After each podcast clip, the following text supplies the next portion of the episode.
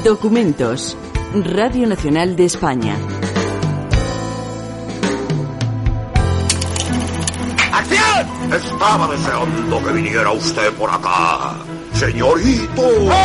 Fernando Fernán Gómez fue un creador total y una persona radicalmente honesta. No solo es uno de los más grandes directores de la historia del cine español, sino que yo creo que la sopa de director es la más importante de toda su actividad artística con diferencia.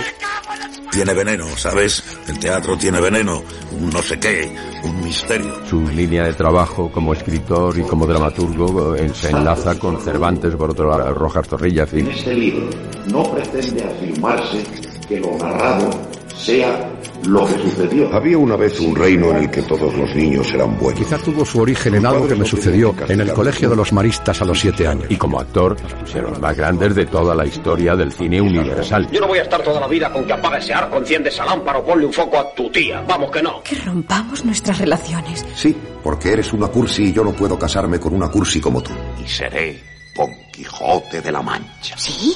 Voy a deciros un secreto. Somos prisioneros del tiempo. Ni en Francia, ni en Inglaterra, ni en Hollywood hay una figura que haya sido tan crucial en tantos roles diferentes como Fernando Fernán Gómez. Parece que hago muchísimas cosas, pero es que yo, por ejemplo, no sé conducir automóviles, no sé bailar, no sé montar en bicicleta. Lo que decía, cómo lo decía, su ingenio. Más allá de su trabajo representaba un símbolo. Si estuviéramos en otra época podríamos hablar de que sería probablemente un artista como del Renacimiento. Folletín para la radio, original de Fernando Fernán Gómez. Fernando Fernán Gómez en Los suspiros son aire y van al aire. Después de haber trabajado como actor de teatro, radio, cine y televisión, de haber escrito artículos de prensa, de haber dirigido radios, teatro, obras, cine y televisión, de haber dado recitales poéticos, aparezco ante ustedes como raro muñeco de feria, digno de despertar, si no la admiración, al menos la curiosidad.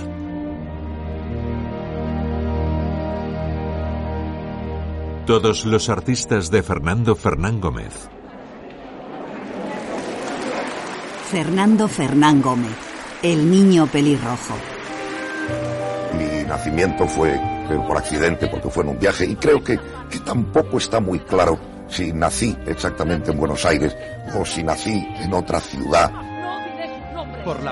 Como si fuera un personaje de novela, Fernando Fernán Gómez nació durante una gira teatral de la Compañía de María Guerrero por América. Su madre, Carola Fernández Gómez, lo parió realmente en Lima un mes de agosto de 1921. Mis padres eran actores, estaban haciendo una tournée por allí y esta misma razón de que mis padres fueran actores explican también cómo acabé luego en esto del cine y en esto del teatro. El hecho de que él fuera hijo de, de cómicos, no solo hijo, sino nieto, nada más y nada menos que la eximia María Guerrero. Luis Alegre, escritor y amigo de Fernán Gómez. Algo que él nunca eh, reconoció porque eh, su abuela María Guerrero era la madre de su padre, Fernando Díaz de Mendoza, que él nunca reconoció a, a Fernando. Todos podemos hacer suposiciones, ¿no? Pero él no dice mi padre se llamaba así, mi padre era este señor. Elena de Llanos, cineasta y nieta de Fernán Gómez. La única alusión directa es en las memorias, en el tiempo amarillo, y no da nombres. Lo que pesaba más sobre mí era el hecho de no tener padre. Mi madre, que quería, cuando yo tenía por cinco años, seis años, decirle que, que mi padre estaba lejos, ¿eh? o luego que mi padre había muerto en un accidente. Pero en cuanto mi madre se descuidó, mi abuela me cogió a mí cuando tenía seis años o siete y me contó lo que era el asunto que debía ser muy difícil, este estigma de hijo natural.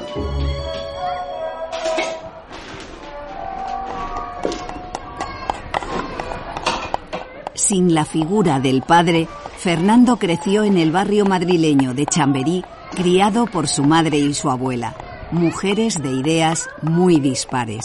Mi abuela era una persona bastante rara y tenía ideas revolucionarias. Se consideraba una mezcla de socialista y liberal. Y por otro lado, mi madre, como actriz, pues era una mujer que llevaba una vida libre, totalmente independiente. Y lógicamente en mí pues repercutía más bien este mundo moral de los cómicos que el otro mundo. Entonces era partidaria de que yo me educara en unos colegios caros, religiosos. Sin embargo, mi abuela era una mujer con clarísima conciencia del poco dinero que había en casa y era partidaria de llevarme a otros colegios más económicos y sobre todo que no fueran de curas. Ya está la comida. Pa' casa, que ya Yo vivía en la calle Álvarez de Castro, que era un barrio más bien popular, en la que tenía muchos amigos que eran hijos de obreros y que vivían muy mal. Y entonces yo me sentía obrerista, revolucionario, porque tenían toda la razón, católico, porque estaba en esa época de crisis tremenda de la adolescencia, fascista, porque en el colegio de los hermanos maristas a los niños nos hacían una gran propaganda fascista, que nos parecía muy bien a ellos esta ideología. En la infancia de Fernando se despertaron diferentes vocaciones relacionadas con la creación, como el teatro. A los siete o a los ocho surgió, digamos, esta, esta vocación o esta afición por el mundo del escenario, al oír recitar poesías en el colegio. Un día este azar eh, cayó en mí, entonces yo recité aquella poesía entre guerrera y humorística de Vitalaza, y por lo visto la recité muy bien. El cura, el maestro aquel, me elogió mucho y desde entonces me aficioné ya a ser el, el niño recitador del colegio. Algo después prendió en él la vocación literaria. Teniendo yo una edad como de 11, 12 años, un amigo me regaló un gran lote de libros de los que él ya había leído, que eran de todos los folletinistas franceses, de Paul Feval, de Eugenio Sue, de Michel Sebacot, en fin, de todo, todo este tipo de literatura. Y finalmente, el cine. La primera imagen que recuerdo del cine es esa tan tópica de un esquiador que avanza hacia la cámara y parece que vuela por encima de un esto en cuanto a imagen suelta. Y película entera yo creo que fue El circo de Chaplin. Me encantó.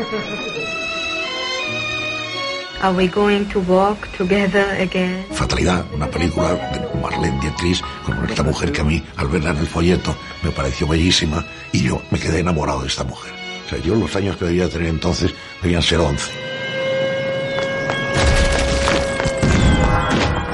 en el Madrid cercado, en el Madrid republicano, digamos. Pasé yo los tres años de la guerra y allí evolucioné desde ser niño hasta ser un adolescente. En realidad eh, no pasé peligros grandes nunca porque ya con, por esta nacionalidad argentina, pues yo tenía el, el trato este, el respeto de ciudadano extranjero. Aunque sí tenía obligación a trabajar porque estaba eh, prohibido permanecer en Madrid sin trabajar. Entonces empecé a trabajar en el teatro. Fernando Fernán Gómez, el actor. A partir de los 12 años ya actuaba en compañía de, de aficionados eh, con los mayores, que me llamaban a mí precisamente por ser yo hijo de una actriz. Es cuando hice mi primer papel en una comedia que se llamaba El Padrón Municipal y era de Vitalaz, en teatro, como digo, amateur. Más que un actor se consideraba un cómico. Luis Parés, historiador del cine. Hay un pequeño matiz, o sea, ser un cómico no es hacer solo comedia. Ser un cómico es hacer lo que te echen, lo que te pidan, sin tiempo, rápidamente, es decir, ser como un actor de fondo.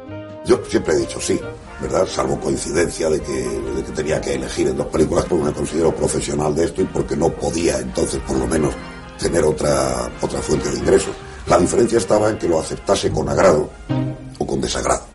Yo recuerdo una anécdota formidable de José María Gavilán, que era su representante, de venir a negociar una película de Fernando y decir no, no. José Sacristán, actor y amigo de Fernán Gómez. No hay película porque eh, vas al quinto del reparto, las dietas son estas, el sueldo es este, hay exteriores y tienes que compartir la, la ruló con no sé cuántos. Y entonces Fernando montar en cólera, pero vamos, de, cuando Fernando se ponía furioso y acabar diciendo no, no, no, no hacemos esa película, hacemos la otra. Y dice Gavilán, ¿qué otra? Y entonces Franca me dice, ah, no hay otra, pues habrá que hacer esa. Y el cabrón sabía ya de entrada que no había otra. Empieza en el teatro con muy buena suerte, su padrino es nada menos que Enrique Jardiel Poncela. El primer papel en una obra de teatro profesional que interpretó Fernando fue el del pelirrojo de los ladrones somos gente honrada, de Jardiel Poncela. Jardiel Poncela, desde que me vio actuar en un papel cortísimo de dos o tres frases, pues sintió una especial eh, predilección por mí. Tenía entonces 19 años. Cuando Jardiel Poncela se arruinó, Fernando Fernán Gómez hizo algo maravilloso. Luis Alegre, escritor y amigo de Fernán Gómez. Le pasaba dinero sin que Jardiel Poncela supiera jamás quién era el benefactor anónimo que le estaba permitiendo sobrevivir, porque las pasó canutas en los últimos años de su vida. Y murió sin saber que el responsable de su supervivencia en los últimos años fue Fernando Fernán Gómez, que entonces tenía veintipocos años.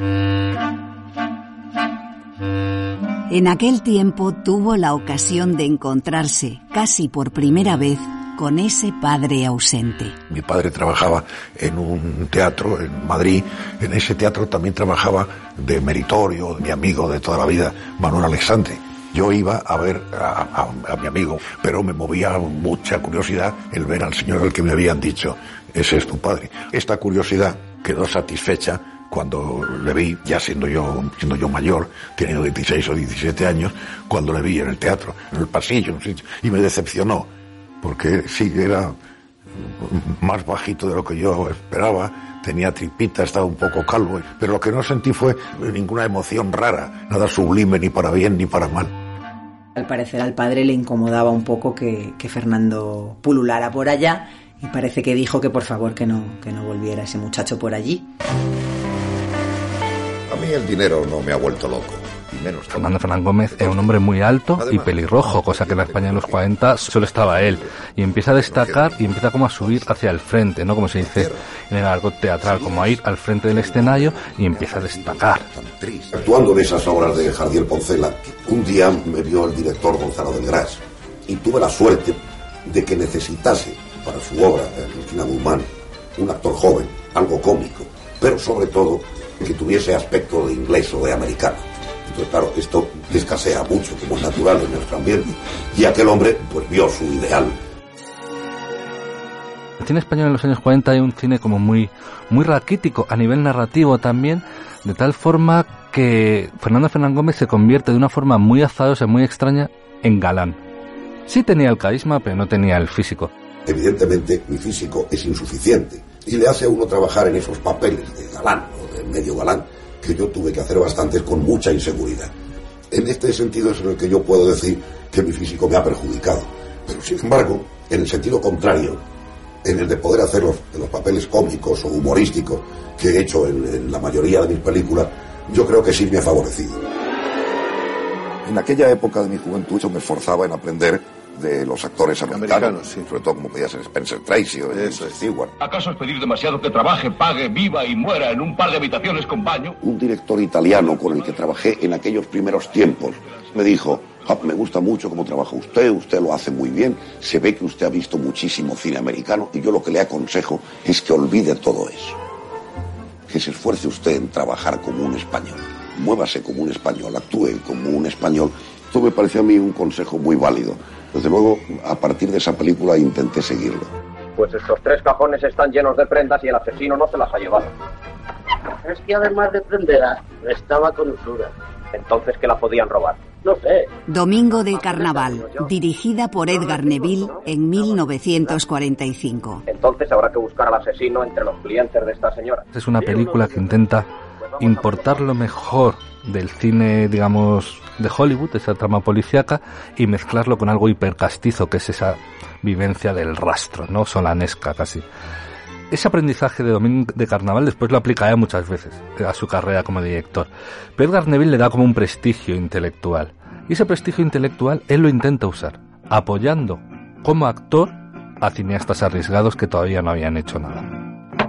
Eh, Manolo, tenemos que ir a cantar al cortijo, es ya muy tarde. Embrujo, dirigida por Serrano de Osma en 1948. He dicho que no. Embrujo es eso. Embrujo es una película, la segunda película de Carlos Serrano de Osma, que ahora nos parece un auténtico clásico, pero en aquel entonces era una película totalmente descabellada. ¿Has oído las noticias? Me parece que tendré que trabajar de Lolita. Vida en sombras, película de culto. Única cinta dirigida por Lorenzo Llobet Gracia en 1949. Pero yo de momento me quedo muy intranquila. En tu estado no debes pensar en tonterías, ¿de acuerdo?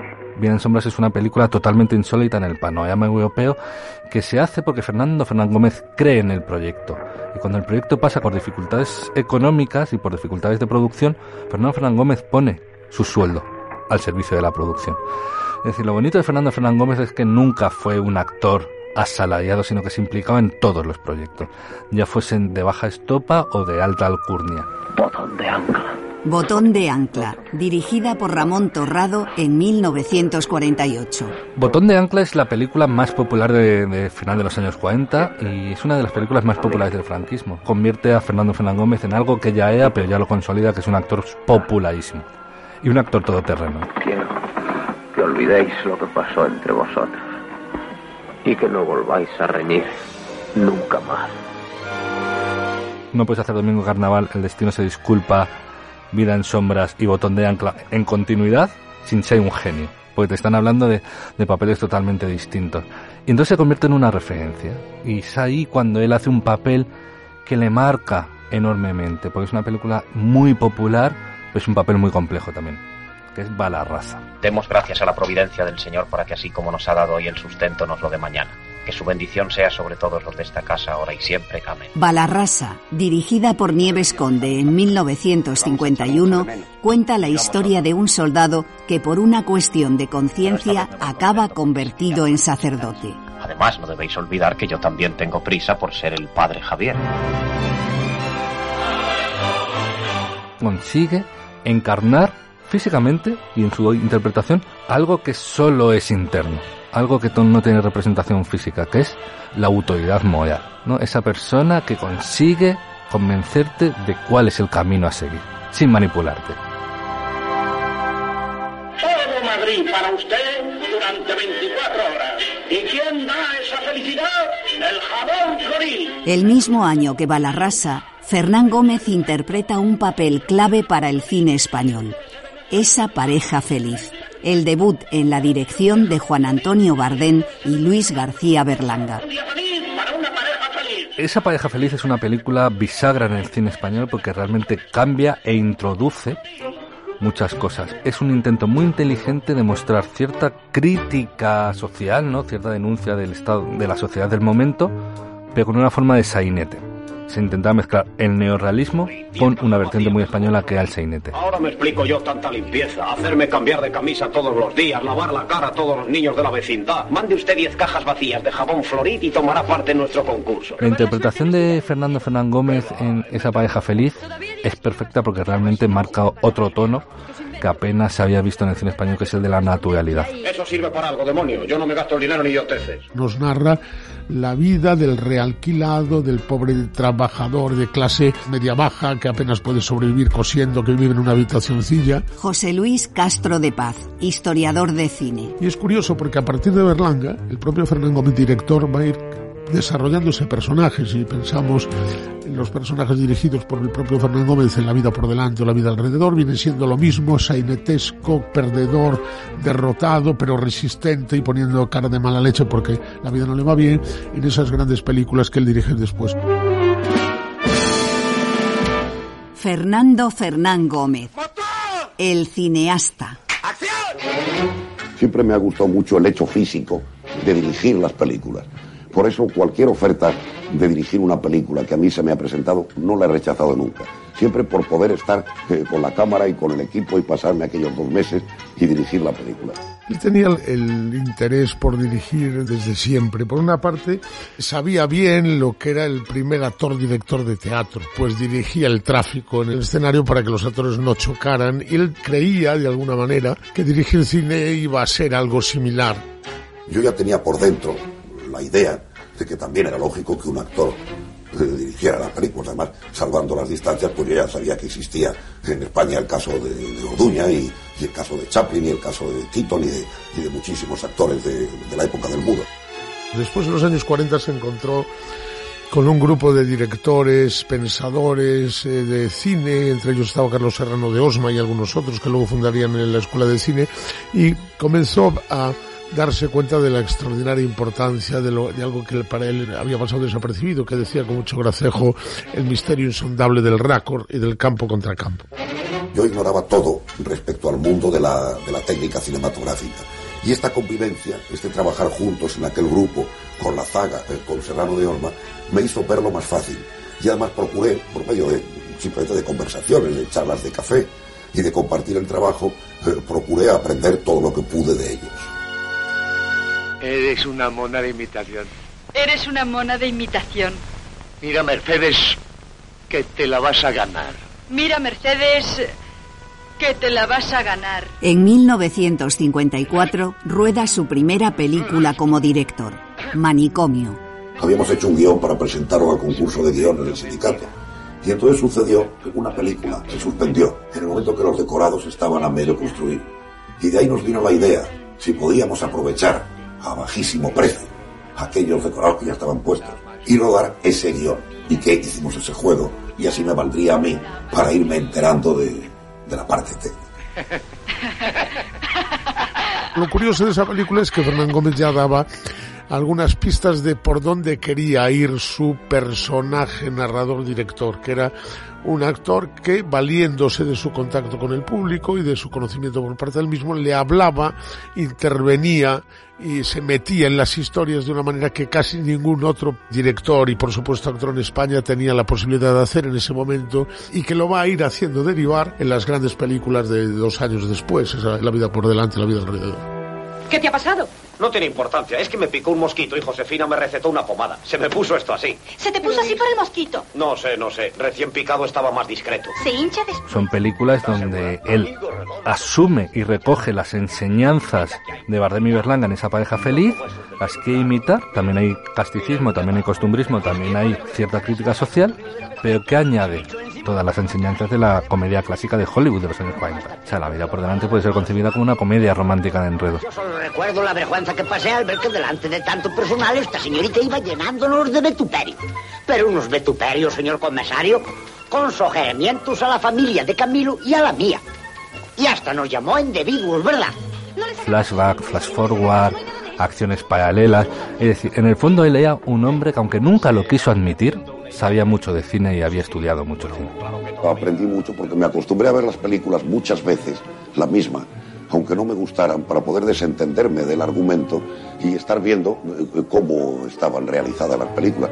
Yo creo que Fernando Fernández Gómez es uno de los directores más modernos de la historia del cine español en su tiempo, pero es moderno a la española, entiéndase, un moderno mal formado, ¿no? no pertenece a ninguna escuela, no se casa con nadie. Él mismo decía que su formación era una formación muy irregular. Incluso dijo alguna vez Fernán Gómez que en sus películas estaban mal hechas como lo estaba la vida española y que por lo tanto eran realistas y esto tenía su gracia. Resuelto está, vive Dios. Y si te parece mal, aquí mismo este puñal nos dará muerte a los dos. Primero lo hundiré en ti y te daré muerte, sí, lo juro por Belcebú. Y luego tú misma, tú, hundes el acero en mí. Mientras realizaba sus propios proyectos, aceptaba encargos como La venganza de Don Mendo, obra teatral de Muñoz Seca que Fernando adapta, dirige e interpreta en 1961. Es un trabajo de encargo. Me gusta el resultado de la película, creo que he conseguido hacer lo que yo quería, pero lo que a mí no me gustó nunca demasiado es la obra de la venganza de Don Mendo. Consiguió hacer una obra maestra porque hizo una versión casi, entiéndase, bresoniana de La venganza de Don Mendo, que era una astracana absolutamente delirante. Y yo creo que en el momento en el que todo se mejunje lo tenía perfectamente construido, es cuando iban a llegar esos dos aldamonazos de su carrera. Yo creo que la mejor película de la historia del cine español, o una de las dos o tres mejores, que es El mundo en el 63 y El extraño viaje en el 64. Los 14. Ay, señor. ¿Pero estás mujer. seguro? Segurísimo. Lee, mujer, lee. Si tú me lo aseguras. Somos millonarios. El mundo sigue. Adaptación de la novela homónima escrita por Juan Antonio de Zunzunegui en 1960. Aunque haya varios acertantes, nos tocará por lo menos un millón. Si te pones a pensar en la historia brutal de esa familia que parece venida del campo en los 50, que no acaba de adaptarse a la vida madrileña, que se parece, si, si queréis, es ya la versión negra, absolutamente negra de esa pareja feliz. Esto sí parte de una elección mía. A mí siempre me gustaba bastante el mundo de Zunzunegui, sobre todo cómo describía Zunzunegui el mundo de los años de la, de la posguerra española, sobre todo en lo que se refiere a Madrid. Yo encontré que había unos cuantos personajes que tenían una gran entidad, una gran realidad y también unas situaciones dramáticas muy fáciles de plasmar en el cine. Por esto hice un guion sobre aquello, lo ofrecí también eh, a varias productoras, fue eh, rechazado por todas y luego pues a mis expensas produje la película. Hombres como tú yo retiro yo todos los días con la punta del zapato. Una abuela subiendo penosamente unas escaleras. Dos hermanas peleando a muerte mientras se tiran del pelo. Cada dos por tres. ¡No lo hago por mí! ¡Lo hago por mis pobres hijos! Fernando plasma en El mundo sigue vivencias del niño pelirrojo que fue. La concibió como una obra maestra. Y para que fuese una obra maestra, los actores tenían que estar perfectos.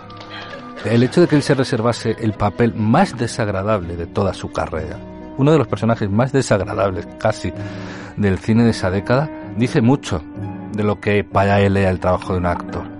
Es decir, yo no trabajo para la fama, yo no trabajo para las revistas, yo trabajo para mis historias. ¿Qué te pasa? Tú me lo preguntas. No te entiendo. No es tan fácil entenderme. ¿Tú dirás? Asqueroso, más que asqueroso. Que solo vienes a mí cuando ves que los otros me desean. Y que se les abren los ojos así al verme. ¿Pero qué dices? Solo entonces te acuerdas que tienes una hembra que no te la mereces. ¡Cuerro! Bueno, Kai, no me seas brava, que no sirves para mujer brava. Déjame. Baboso. Se juega su carrera porque no tiene dinero. Él se juega su personaje castizo, eh, madrileñista, que cae bien al espectador para encarnar ese Faustino terrorífico, maltratador, corto de miras, como todos los personajes por otra parte, y después de eso lo que hace es coger la cámara para crear dolor con ella. ¿Has dicho cinco mil pesetas? ¿Cinco, cinco mil? Ya había oído, somarrajo. Anda, ya podías echar una mano, que no se te van a caer las sortijas. Oye, que las cinco mil va en serio. Vete a paseo. Mañana a las 11 te compro la caja en 20 mil duros. Tendrá que ser a plan. Es una película sin salida, una especie de melodrama como mal hecho, eh, sin, sin ningún personaje al que asirnos, para decirnos desde el primer momento que el narrador bien sabe a dónde va el futuro de esta sociedad española supuestamente moderna, eh, que es directamente al suicidio y a la desesperación total. Eh, lógicamente este es el cine que el franquismo no quería y con mucha sorna Fernando me dijo, eh, claro, yo pensé que este era nuevo cine español, pero ya me dejaron claro que este no era cine ni nuevo, ni español, ni nada y que era mejor no estrenarlo. El mundo sigue se estrena en una sala de Bilbao en la que hace apenas un par de pases. Después fue olvidada durante décadas. Nunca se exhibió ante un público normal. Fue una película rechazada por el público antes de que pudiera verla.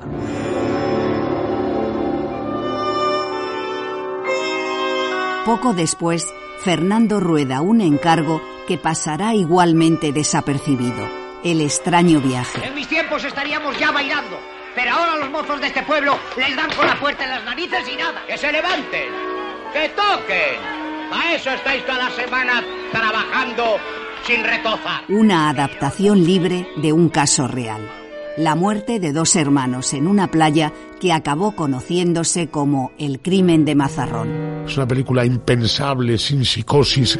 Es una película absolutamente magistral que canta las miserias, eh, las tragedias, las angustias, los dobles sentidos, las dobles morales que latían en las casas aisladas de ese pueblo en el que todo el mundo tomaba café y tomaba su vinito como en cualquier sainete, pero que ocultaban lo que pasaba detrás de las paredes de esa especie de bosque en paz que parecía ser la, la España franquista.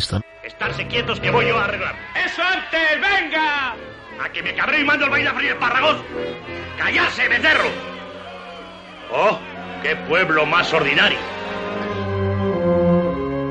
Yo como director he procurado hacer siempre un cine eh, en el que yo pudiera ser sincero, pero deseando siempre que con esta sinceridad mía pudiera gustarle al gran público, sin traicionarme a mí y hasta cierto punto halagándole a él, pero no lo he conseguido nunca.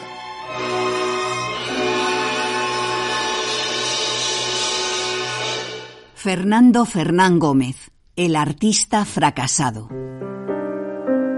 Cuando él hizo lo que de verdad quería, en el caso del mundo sigue el estreno de viaje, es que no se las estrenaron, es que es muy fuerte contemplar ahora esa circunstancia, ¿no? Y él además, en aquellos años, el año 63, recuerdo, el año del, del mundo sigue, él tuvo que llegar a pedir dinero prestado a los amigos para poder pagar el alquiler de su casa. El sueño de Fernando Fernán Gómez siempre fue hacer cine de autor dentro de unas condiciones industriales. En los años 60 no lo consiguió. O sea, Fernando Fernán Gómez tiene un descreimiento hacia el cine español como estructura.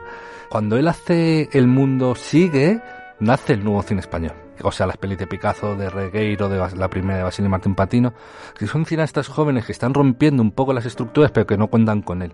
Porque lo conciben como alguien del cine anterior, el cine con el que ellos quieran romper él se abandonó un poco a proyectos alimenticios que afectaban únicamente pues para sobrevivir y que son películas pues en buena parte de los casos bastante mediocres o, o desde luego que no estaban a la altura de lo que Fernando podía hacer.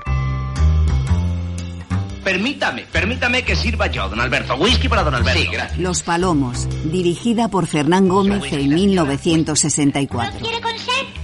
Soda, se dice soda, mujer. ¿Lo quiere con No, no, gracias, solo. Solo, solo. La señora también. Gracias, ya tengo coñac. Los Palomos acabó siendo, en efecto, el punto de partida de unos años con películas casi todas fallidas, que pocas hay, yo creo que rodadas con tanta, vamos a decir, desganada profesionalidad como Los Palomos. Películas a primera vista tan lejanas como Crimen Imperfecto, que es una especie de, de, de apócrifo Mortadelo y Filemón disparatado. Comedias de estas enloquecidas también a lo paso, como, como Casarse en siete días. Pero sí hay, desde luego, una especie de desolación íntima él nunca creía que había llegado a ningún lugar relacionado con el éxito, con el triunfo. Eh, no, porque siempre pensaba eh, que la realidad era muy dura y no creo que eso contribuyera a que fuera más ácido, más amargo, pero sí a ser un ser más escéptico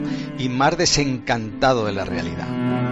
En profesiones como la que yo tengo, se palpa que todos los compañeros no han tenido vocación de actores, han tenido vocación de actores triunfantes. Y luego actores triunfantes hay diez. Y entonces, claro, vive uno constantemente rodeado de personas frustradas cuando empezó a trabajar un poco menos eh, como actor y como, director también y hacía menos películas, pues tuvo más tiempo para escribir, ¿no? Y para volcar ese amor por la literatura y por la escritura que tenía y de ahí que en los años 80 y 90 pues eh, publicará muchísimo más.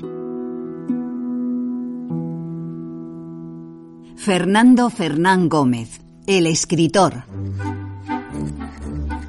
Aquella tarde todos habíamos hecho la función para él. ¿Qué? ¿Qué te ha parecido, nieto? Más que un gran actor, más que un gran director de, de cine o de teatro, eh, su gran sueño fue eh, ser escritor. ¿Qué te ha parecido? Me llamo Elena de Llanos, soy nieta de Fernando Fernán Gómez, aunque no lleve su apellido, soy hija del hijo de Fernando Fernán Gómez y también soy nieta de Emma Cohen, aunque no llevo su sangre.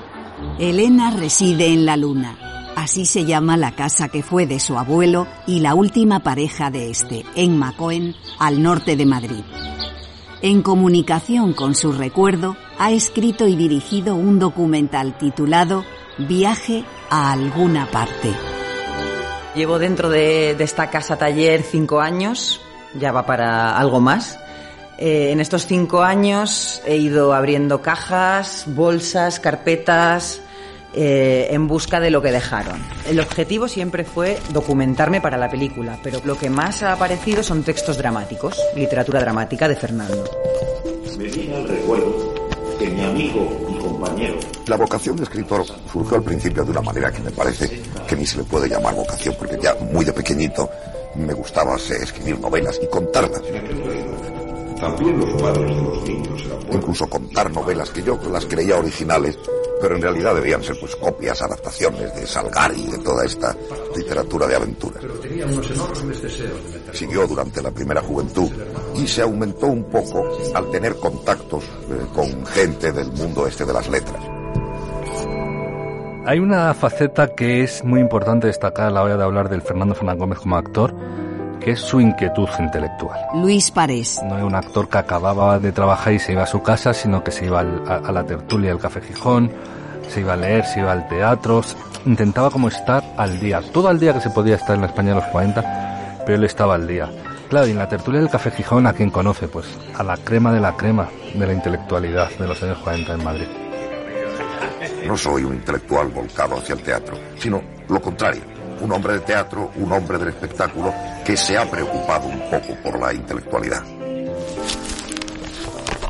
La primera novela de Fernando es El vendedor de naranjas y esta es la primera edición, y fíjate qué portada tan estupenda. Y claro, fíjate el poco éxito que tuvo que acabó en cajas en su propia casa.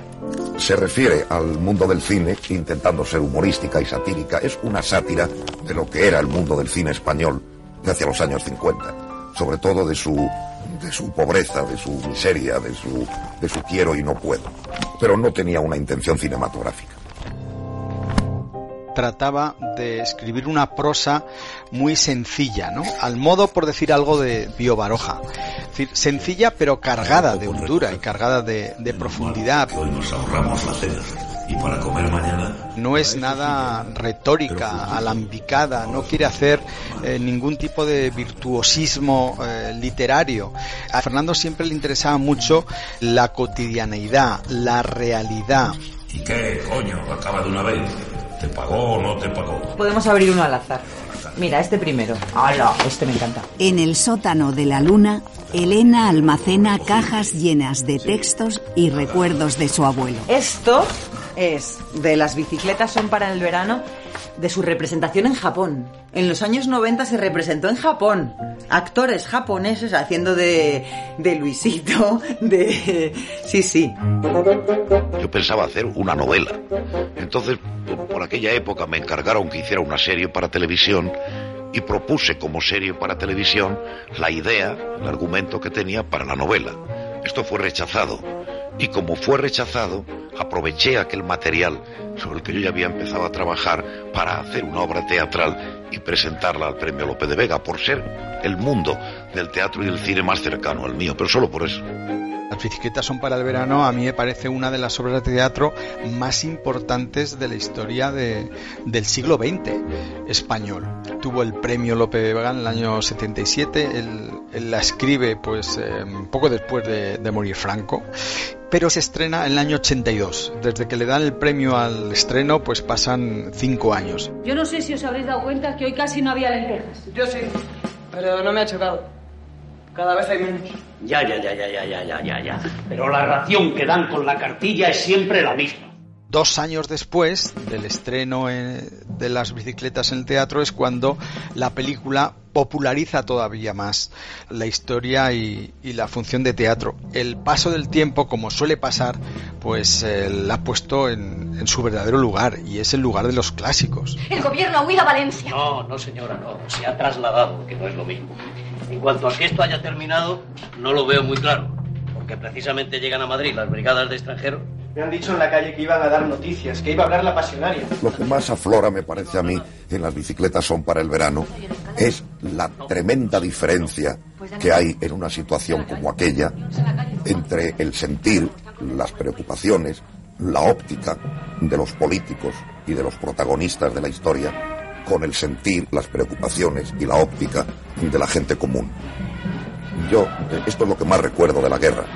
Lo poco que me importaba a mí de la esencia del gran drama y lo mucho que me importaba a mí que se estuviera frustrando mi adolescencia por aquella circunstancia histórica de una magnitud tan desmesurada. Fernando Fernán Gómez escribió en total más de 10 novelas y dos títulos de literatura infantil, además de sus memorias, El tiempo amarillo. También firmó una docena de obras dramáticas, dos poemarios, ensayos y artículos periodísticos y, por supuesto, guiones para cine, radio y televisión. Los años 80 para Fernando Fernán Gómez se podrían abrir con Las bicicletas son para el verano y que después se adapta al cine por Jaime Chavarri. Tanto la obra de teatro como la adaptación al cine le encumbran en un papel en el que él nunca había estado, el de autor. Autor literario, es decir, lo que todo el mundo considera como un gran autor.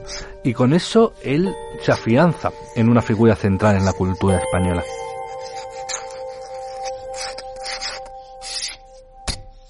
Fernando Fernán Gómez, el artista de éxito. Una generación de directores cinéfilos que no le habían hecho el, más- el menor caso, de repente ven el mundo sigue y dicen, ostras, es que este hombre es el cine interesante que nosotros queríamos reivindicar. Y empiezan a contar con él. Además, en personajes muy complejos. Los eremitas renunciaban a todo. Se consagraban a la meditación y a la penitencia. Se purificaban. ¿Y de qué se purificaban?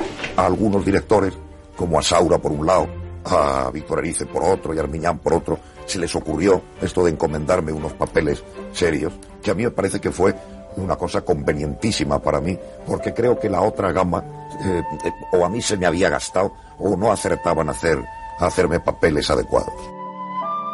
En los años 60 se nos había olvidado que Fernando Fernán Gómez podía hacer personajes complejos. Era una especie de figura cómica. Y en los años 70 no, él demuestra que puede hacer drama, que puede hacer simbolismo y que puede hacer películas metafóricas. En este sentido, Ana y los lobos y el espíritu de la colmena son claves. Uno es un personaje muy construido hacia afuera y el otro es un personaje muy construido hacia adentro. Cambian totalmente el paradigma de Fernando Fernán Gómez. ¿Veis aquel monte? Allí está el jardín de las setas, como él lo llamaba. ¿Y sabéis por qué? ¿Por qué? Porque allí crece la yema de huevo, la mejor de todas. ¿Por qué no vamos? Uy, está muy lejos. Y con vosotras que sois tan flojas no llegaríamos nunca. Otro día iremos. Pero tenéis que prometerme una cosa. No decir nada a vuestra madre. Muchas de las grandes películas de Fernán Gómez a partir de los años 70, él se va a llamar siempre Fernando, es Fernando en la vida es Fernando en la película de Erice es Fernando en casi todo es Fernando en la Anacoreta. Es como si su personalidad atrapara a los directores para que le dieran esos papeles que lo convierten en una nueva estrella del cine intelectual de una manera absoluta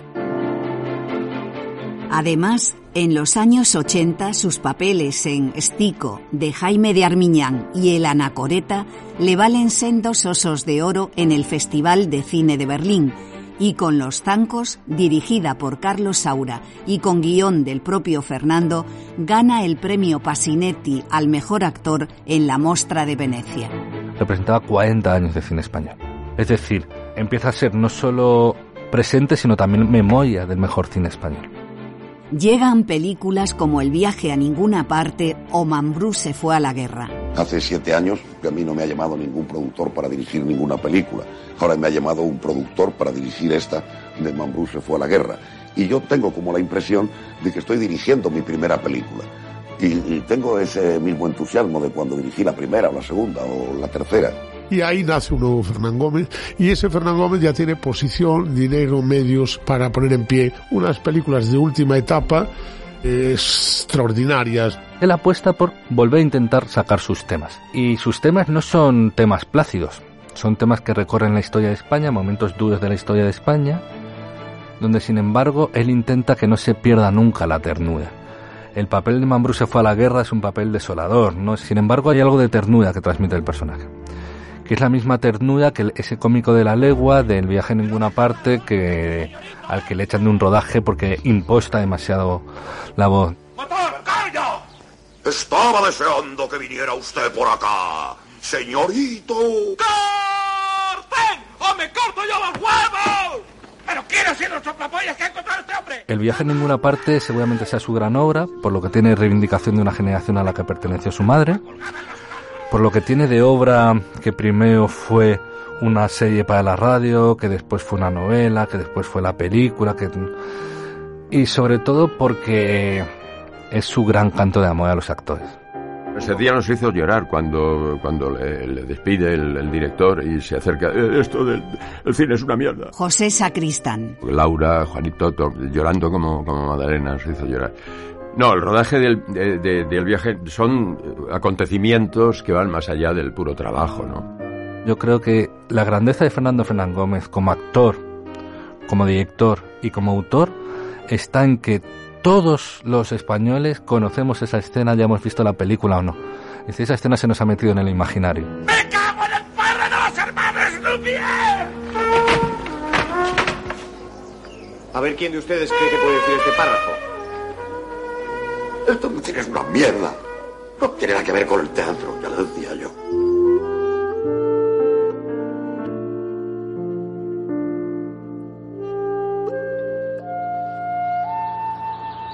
Fernando Fernán Gómez, el abuelo divertido.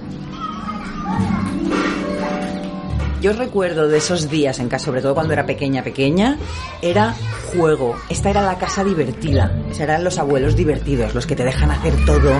No importa que lo desordenes, que tires, que abras. Y recuerdo que él contaba historias. Elena de Llanos, cineasta y nieta de Fernán Gómez. Y recuerdo también eh, que nos encantaba rellenarle el vaso a mi hermano y a mí. Era como, no, no, no, yo, yo, yo. Y siempre era echándole whisky al abuelo. Yo habitualmente bebía pues tres, cuatro whiskies por la noche, más lo que hubiera bebido durante el día. Pero yo no me enteré de que esto era ser un borracho hasta muchos años después. Eran gente muy acogedora, eran gente que recibían mucho en su casa. Recuerdo a José Sacristán mucho, Manuel Alexandre, eh, María Luisa Ponte, Teresa Pellicer y Jesús García de Dueñas, bueno, eh, Umbral, Aroteglen, Agustín González. Yo recuerdo a Pedro Beltrán, es fundamental el trabajo de Beltrán en muchas de las películas de Fernando, es guionista además. Yo recuerdo a Pedro Beltrán cantando, a Luis Alegre cantando también en esta casa. Y eso que de repente se sentaban, había un momento de la fiesta y cantaban. Y era divertidísimo. Sí, sí, yo recuerdo que eran, sí, como reuniones en libertad.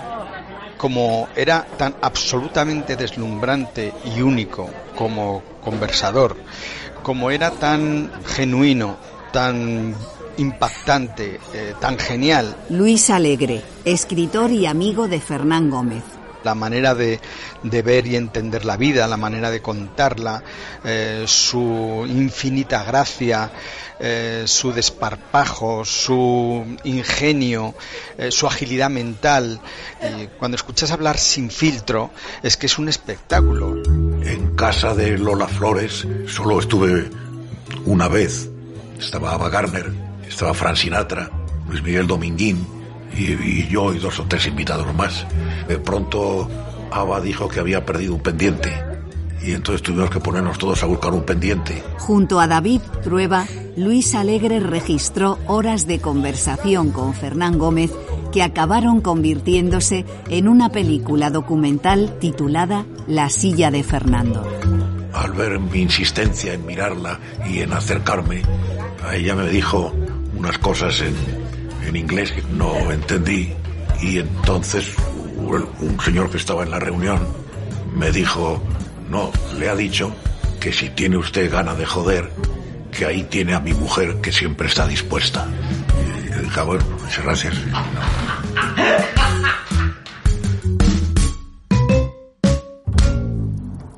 Fernando Fernán Gómez, el abuelo cascarrabias. Quedaos con ese mundo vuestro que no comprendo, donde la mentira, la infamia y la avidez campan a sus anchas y yo os aproveche. El abuelo, dirigida por José Luis Garci en 1998. Mejor dicho, que se os indigeste. La academia les ha convocado a todos ustedes para que este disgusto que siempre es para Fernando recibir un premio sea lo más rápido posible y se le pase enseguida el mal humor. He tenido siempre la impresión, desde muy joven, estos amigos podían pensar luego que yo en mi vida particular era un borde, o otros pensar que era medio un gilipollas, pero en cambio, eh, profesionalmente, siempre he notado que, que tenían hacia mí respeto. Todo el mundo que conoce a don Fernán Gómez eh, dice que no había nada en él, que no, que no fuera una cierta timidez que permita caracterizarlo de mal encarado ni de mal educado. José Luis Castro de Paz. Lo que sí tenía algún exabruto público, que por desgracia es lo que ahora nos sale en YouTube cuando, lo, cuando ponemos un nombre, pero es del todo injusto para hablar de uno de los grandes artistas españoles de todos los tiempos. Si usted cree que tengo mal carácter, está en lo cierto. Lo tengo. Y muchísimo. ¡A la mierda! Tiene que ver con etiquetar a las personas y en el caso de Fernando era muy difícil, porque yo creo que era una persona inasumible. Elena de Llanos, nieta de Fernán Gómez. De repente le ves en una salida de tono y dices, ya está, es un mala leche, ya puedo decir lo que es Fernán Gómez. A mí me gusta muchas veces estar tranquilo, estar solo, y si viene un señor y me habla, aunque sea halagándome una vez y otra y otra y otra, pues acaba jodiéndome. Y entonces he procurado que se note, dice, es muy antipático, mucho cuidado con él, ¿eh? para poder eh, guardar un poco, digamos, como se dice con los perros, y esto es mi territorio. Fernando Fernán Gómez, el símbolo. Yo le decía un día a uno de mis amigos, hablando de otra medalla, le decía, no te preocupes, que nos lo darán a todos. No, por lo general, cuando a uno le dan estas medallas, que son por la totalidad del trabajo, se las dan cuando uno ya las ha ganado. Si en los años 80 recibe el Premio Nacional de Cinematografía y el de Teatro, en los 90 llegan la Espiga de Oro Honorífica de la Seminci, el Premio Ciudad de Alcalá de las Artes y las Letras y finalmente el Premio Príncipe de Asturias de las Artes. Más tarde recibe la Medalla de Oro al Mérito en el Trabajo o la de la Academia de las Artes y las Ciencias. También de oro es el oso que la Berlinale le entrega a toda su carrera. Todo el mundo empieza a querer trabajar con Fernando Fernán Gómez, porque era una especie de sello de calidad. Y él se la sigue jugando, porque además de Checho y Familia, además de trabajar con los grandes nombres como Fernando Trueba en como Pedro Almodóvar, trabaja con Manuel Iborra en una película que es Pepe Guindo, trabaja con Javier Aguirre en una especie de adaptación muy loca de Pessoa, es decir, él aceptaba riesgos. Resulta que como solo me empalmo con mi mujer, no he podido conculcar el matrimonio. Ya ves qué paradoja. Como no he podido rebelarme ni contra la iglesia, ni contra el ejército, ni contra el matrimonio. Belle Époque es un papel que es muy importante en la carrera de Fernando Fernández Gómez, no tanto por el papel que él hace, sino por el, el sitio en el que le sitúa. Una especie de representación de los grandes valores perdidos de la República. Pensemos que muy poco después hace La lengua de las mariposas, que es un drama, es un dramón. ¿Qué es lo que une Belle Époque con La lengua de las mariposas? Esa figura del libre pensador. Y nadie encarnó como Fernando Fernández Gómez la figura del libre pensador en España. Yo soy un hombre partidario de una moral libertaria y trato de vivir dentro de esta moral libertaria y dentro de esta zona acotada que, que, los políticos nos ponen a nosotros, creo que defiendo bastante este sentido libertario mío, aunque sea en un pequeño terreno íntimo nada más. Era un hombre capaz de decir lo que pensaba. Y esos valores, en, en, cierta forma, en la España de los 90 se habían perdido. Entonces, tiene como ciertos papeles muy bonitos que van sobre cómo no se pueden perder la memoria de un país. Creo que ese es el gran triunfo de Fernando Fernández Gómez. Y así hacía mientras trabajaba en su última película. Actor, director y adaptador del Lazarillo de Tormes, hasta que un cáncer se lo llevó a los 86 años en noviembre de 2007. Llegada esa fecha, Fernando había interpretado más de 220 papeles y dirigido casi 30 películas para cine y televisión.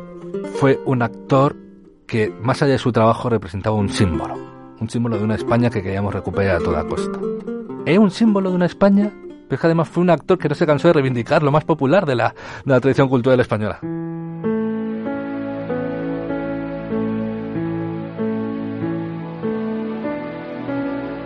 Así fueron todos los artistas dentro de este hombre, de este abuelo, de este adolescente que se emprendió en la creación como el niño pelirrojo que recitaba poesías en su clase. Yo creo que si hubiera que elegir un solo camino, si tuviera que definirme yo entre todo esto, como qué es lo que soy, yo creo que fundamentalmente soy actor. Miraos, hociqueando como los cerdos. La quiniela, la lotería, los ciegos... Nunca, nunca. Ven acá y no me seas brava. Señorito.